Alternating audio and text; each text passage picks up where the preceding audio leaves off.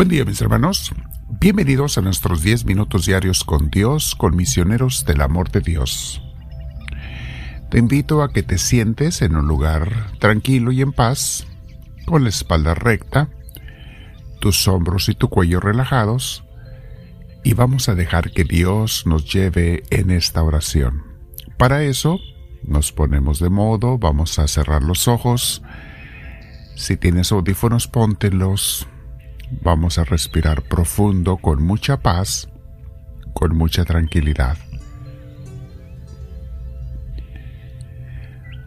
Al estar respirando tranquilos, invitamos al Espíritu Santo.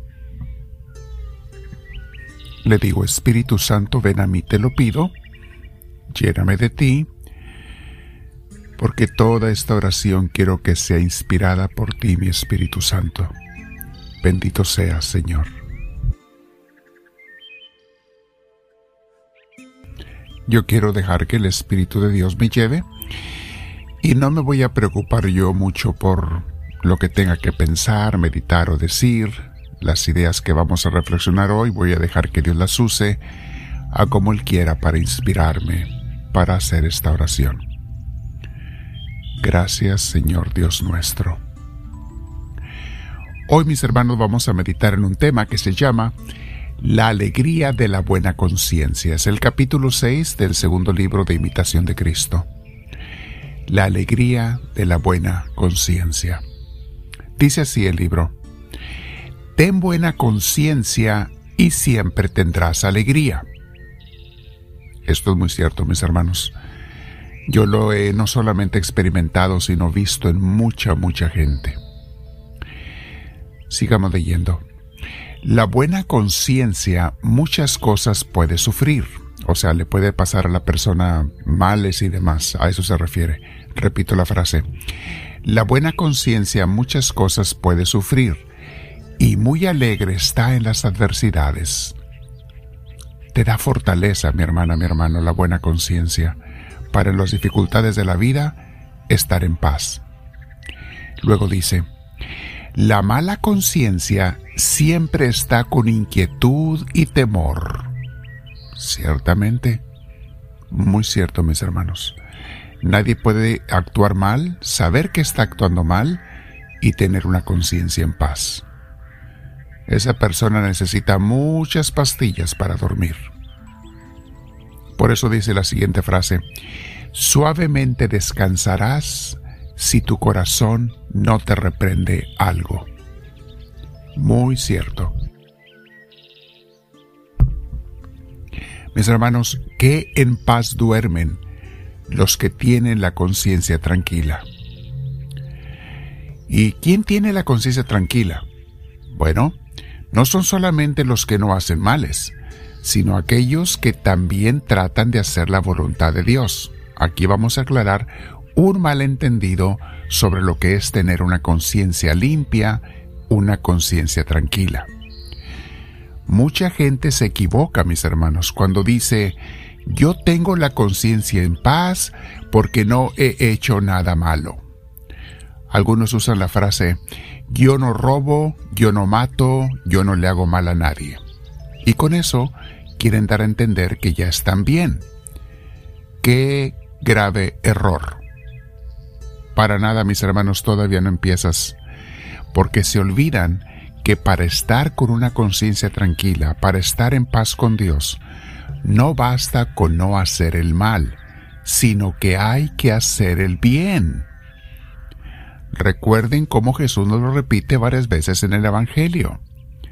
Recuerda las parábolas del juicio final.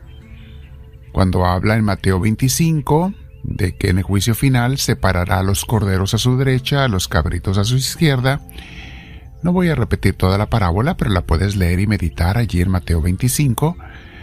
Y dice que seremos juzgados no por el bien o el mal que hicimos tanto, sino por, lo cual también, también claro es importante, pero dice primeramente por si hicimos el bien o no por si practicamos la caridad del amor cristiano o no. De hecho, aquellos que no hicieron mal, pero tampoco hicieron bien, son los cabritos a su izquierda que irán al infierno. No son palabras mías, mis hermanos, son palabras de Jesús. Velo allí. Hay otra parábola también. En Mateo 22, la fiesta donde todos los invitados tenían que traer un traje apropiado y una persona se metió a la fiesta sin haber llevado ese traje. ¿Cuál es ese traje? El traje de hacer la voluntad de Dios, de esforzarte aunque no seas perfecto. Por eso, mis hermanos, verás tú que muchos dicen que tienen la conciencia limpia, pero no tienen paz en sus vidas, lo puedes ver. Viven haciendo corajes, viven eh, furiosos con rencores, viven a veces con tristezas o con miedos, con depresiones, pero dicen, no hago mal. Ya sabemos que no haces mal, mi hermanita, mi hermanito, pero tampoco haces bien. Para tener una conciencia limpia y tranquila, debemos hacer el bien, no solamente dejar de hacer el mal. Es la única manera, mis hermanos, en que vamos a tener a Dios en nuestro corazón, cuando queremos de verdad hacer su voluntad, no la nuestra, no seguir nuestros deseos, nuestras ideas, nuestras propias convicciones, nada más. Ah, porque cuánta gente hay que se guía por sus propias convicciones y no quiere aceptar ni escuchar ninguna otra cosa que lo que ellos creen. ¿Cuánta gente hay que creen que Dios es una razón, un razonamiento, una idea? Mi hermana, mi hermano, Dios es mucho más que eso. Dios es vivencia. Dios es vivir.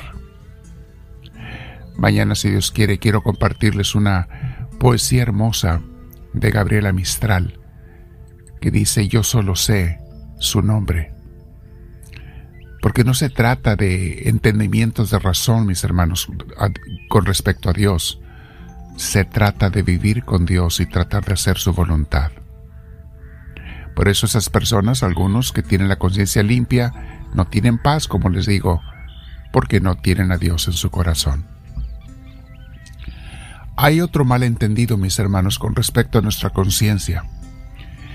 Muchos cristianos, y lo he visto en hermanos católicos, de que tratan de darle a Dios lo mínimo y que Dios estaría contento, debe de estar contento si yo le doy lo mínimo. Tratan de negociar con Dios. ¿Cuánto es lo mínimo, como dicen en el mercado? ¿Cuánto es lo menos que le tengo que dar a Dios?